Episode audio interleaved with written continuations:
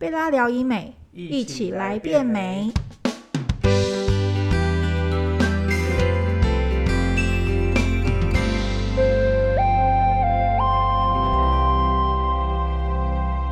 Hello，大家好，我是君君，欢迎收听贝拉聊医美。今天的主题是夏日医美排行榜微整篇。那我们一样很荣幸的邀请到贝拉整形外科诊所的钱义群院长来跟大家分享。欢迎钱院长。Hello，大家好，我是整形外科钱义群医师。好，那我们就开始今天的节目喽。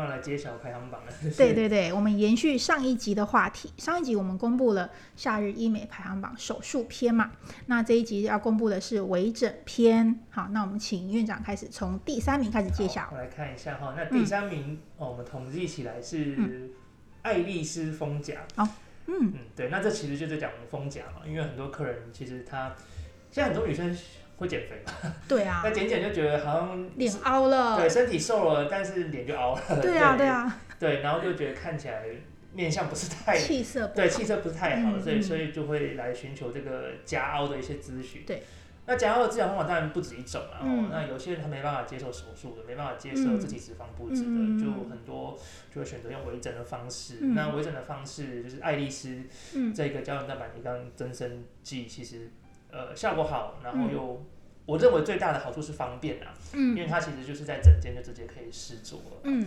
对，那但效果也是不错，那嗯所以就是会很多客人会来试做这样子。对，因为我上次看到我朋友就是有来找院长打，嗯然后打完之后他立即又蓬起来，我觉得好神奇这样子，而且看起来很自然呢，很像是他就是哎，好像就是脸就像砰砰的这样子。因为爱丽丝它其实跟打呃玻尿酸的概念不太一样，因为嗯。爱丽丝这种、大家或许都有查过了，爱丽丝它当下打进去好像立即烹饪，可是它其实慢慢就是会被吸收掉了，因为它当下打进去的那嗯。个烹饪、那个支撑度，其实很大一部分是是生理食盐水所所哦，支撑出来的但是爱丽丝的价值不在于当下立即的烹饪，嗯。而是在它往后过去呃之后几个月，它会刺激自己的组织的胶原蛋白的一个增生。所以它是刺激自己的胶原蛋白长出来对对对对对，所以所以你才会觉得很自然嘛。对，但是它也相对就是它需要花一段时间才会看得到成果。就像你打玻尿酸的话，你可能当下立即上就会看到成果了嘛，对不对？嗯因为它就是用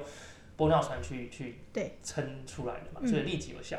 嗯但是爱丽丝这种胶原蛋白增生剂，它就是要等一段时间，嗯然后自己的组织有产生胶原蛋白增生之后，嗯才会看到比较明显的一个效果。像您刚刚谈到说需要一段时间的话，那时间大概会大概多久我久？想至少两个月。两个月左右。对对对对对。哦，所以长出来之后，比如说之后还要再定期的施打吗？呃，那就看你对它长完之后的嗯满意程度。嗯哼呃，案例是临床上常常会有呃二次施打或者甚至三次施打的一个情况啦。哼，嗯因为像我自己个人不会打太多，嗯。对，因为你太多了，你要把它弄少就很难，嗯但是你不够再加很方便，因为它只是一个微整而已，嗯嗯嗯。所以所以我大家都建议就是我会估一个相对保守一点点的量，然后我们就先试打，然后等两三个月之后看看它长肉的一个情况，嗯，那如果就不满意，我们就再补就可以了。哦，了解。好，OK，那我们继续公布第二名。好，第二名是脸部埋线、嗯。啊，那这是在于我们诊所贝拉就是本来就很常试做的一个项目，然后 嗯。那因为大概我感觉啦，三分之嗯一来、来医美诊所好像都跟拉提有关，不管是要拉提，对啊，就是因为对你知道那个立即拉起来，那感觉整个人都不一样。对对。那当然以整形外科嗯。传统的我们所学，但脸部拉提嗯。首选当然是拉皮手术，拉皮手术。对对，但不是每一个人都都有这样的第一个预算跟能够接受这样的一个事情。对对对。对，就把皮拉开，听起来就有对对，因为点恐怖。听到拉皮手术就很大工程对嘛。对，嗯，那所以后来就是因为科技进步，有这个埋线的东西，对，那我们效果也还不错。嗯。那重点是它就是一个微整而已，嗯所以很方便，然后侵入算微算微侵入，对，可能有一个针孔啦，但是嗯跟拉皮比起来，还是相对看起来就是非侵入式很多，嗯嗯嗯，所以很多客人会来是说，无论男或女，所以它其实它实际上操作起来的话，它是你刚刚说它针孔的话，对它是它是怎么样的一个操作过程？简单描述一下。原则上我们会还是要当面咨询，那我们要看你要拉的地方，比如说有些人他是要拉嘴边吹吹肉，嗯，有些人是他像法令纹淡一点点，对对，有些人有有些人甚至是要拉苹果肌，苹果肌怎么拉？苹就果肌是他觉得可能苹果肌太扁平，我们可以透过一些埋线的技巧跟布线的一个方式，可以让哦，苹果好细肌致哦。变得比较 Q 一点的，看起来苹果就会比较嗯饱满。嗯总之就是每一个人他嗯他他要的部需位求不一样。不太一样，对，嗯也因此我们布线的方式也不太一样，嗯我们伤口的设计也会不太一样。不过原则上都是在上半脸，我们会有一个针孔，一到两个针孔，然后我们会把线从那个针孔放进去，嗯放到我们要拉提的地方，嗯然后把它往上一个哼，往上。提。对，嗯大观念是这样子嘛。嗯嗯嗯嗯那你呃要布线的方式，你要放的线的多寡，那还是要我们临床来评估。那原则上当然下垂越厉害，那你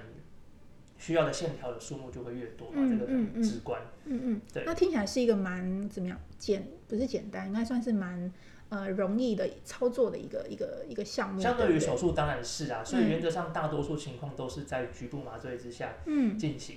哦，就是可能我们把脸上打一些局部麻药所，以是不是很快一下就好了？对，时间不会太久。嗯但有遇到一些比较复杂的情况，就是比如说它改善部位很多，嗯它要买的线的数目也很多，嗯那这时候我们可能就可以考虑用舒眠麻醉的方式啊。哦。不过这情况不会太多见，那嗯大部分都还是局部麻醉。嗯你可以跟一边跟客人聊天，然后就完成这样的一个治疗，这样子。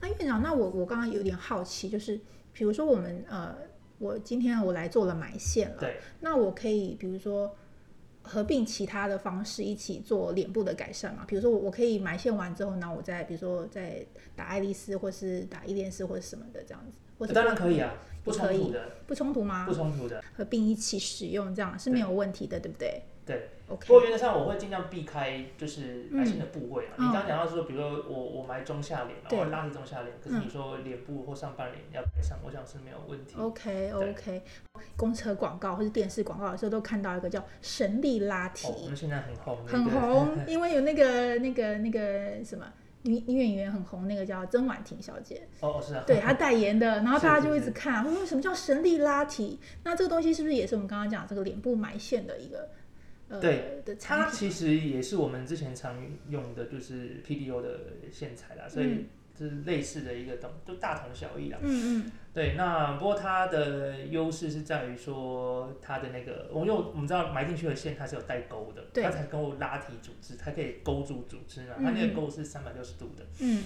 然后它线体本身也比较强韧，也不嗯容易会断掉或嗯脆掉。嗯嗯那我个人试做起来，它的效果其实我觉得是不错，嗯哦，我觉得非常好。对，那那它有长线有短线，所以让我们运用起来其实也更可以有呃克制化的一个、就使用上的一个方便方便性啊。嗯嗯对，嗯但但就价格比较高一点点，对。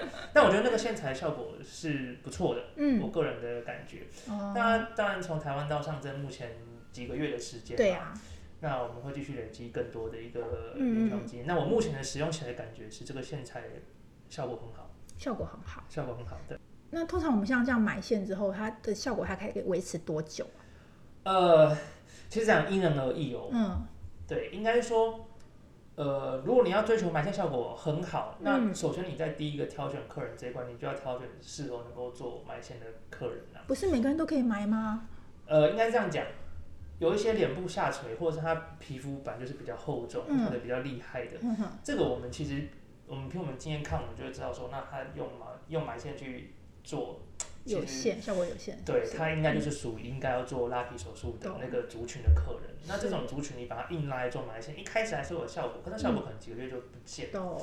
对，那那种皮肤皮皮皮皮肤可能比较薄，嗯然后就是呃垂度其实也还好，嗯然后看起来就是有弹性的，这种拉提的效果其实就会比较好，有时候可以维持到一年。嗯，那你说到一年以上呢，我个人是持保守态度，它它毕竟是一个微整嘛，当然跟手术效果是不能够相提并论，对但是它的好处是有效而且方便，嗯而且恢复期非常非常短。嗯，但是持久性你不能拿它跟手术来比，懂。对，就大观念是这样。所以，比如说我可能到了一两年之后，可能觉得，哎，好像就掉了，那我可以再做。呃，可以啊，因为这个线都是可吸收线，嗯嗯嗯。所以它最终都会被身体所吸收代谢掉的，嗯对，所以是可以重复试做的。也就是说，如果我想要追求，就是我就是想要比较再久一点的，那我就可能考虑手术了，对不对？对，但是你要能够接受它的恢复期。好，了解。所以有一好没两好啦，基本上是这样。也是也是对。好，那我们接下来公布第一名，第一名就是鼻雕啊，鼻雕，鼻雕 是我们贝拉的招牌。对。那那这个东西其实也是跟就是跟隆鼻手术扯上关系嘛。对那其实跟刚刚脸部埋线的概念就是很像。对。呃，就是有些人他其实是想要雕塑鼻型的，嗯嗯那可是嗯他又没办法接受隆鼻手术，嗯没办法接受放一个鼻膜在你的鼻子里面，对，也不想那么长的恢复期，那那就可以透过鼻雕，那鼻雕其实就是鼻子的埋线嘛，对，去改善你的鼻型。嗯。那我还强调一个概念，就是鼻雕的好处当然就是方便，然后快速，嗯。然后相对手术也是非侵入式，但是嗯它的持久度当然不可能跟手术比，它能够改善的范围也不能跟隆鼻手术去做比较，嗯嗯所以你要说鼻雕的效果好不好，回到我刚刚原则，还是你的客人有没有调的好。嗯。对，就是他客人的鼻型其实要改善的部位或程度没有到那么多，有些人可能是希望鼻背能够立体一点点，嗯。线条感明显一点点，嗯。或山根高一点点，嗯。鼻头翘一点点，其实它大体上的鼻子架构还 OK，嗯，那这种就很适合去做鼻雕嘛，是。就是鼻子的埋线，因为对，基本上埋线就可以解决它的问题，嗯。那就好了，就不嗯用做手术。嗯。但是如果他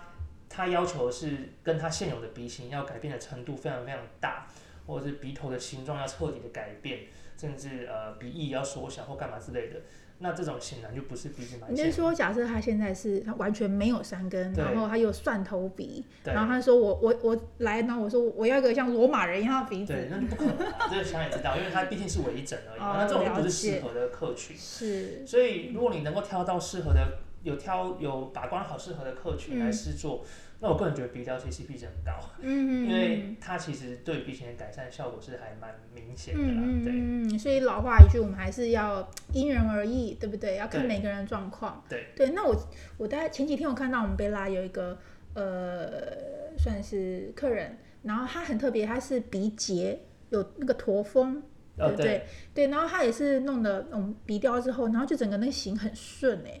对，对啊。原则上的概念其实就是去掩饰它嘛，可是人家我看光是看照片，我就觉得说，哎，他是不是用手术切掉了还是怎么样？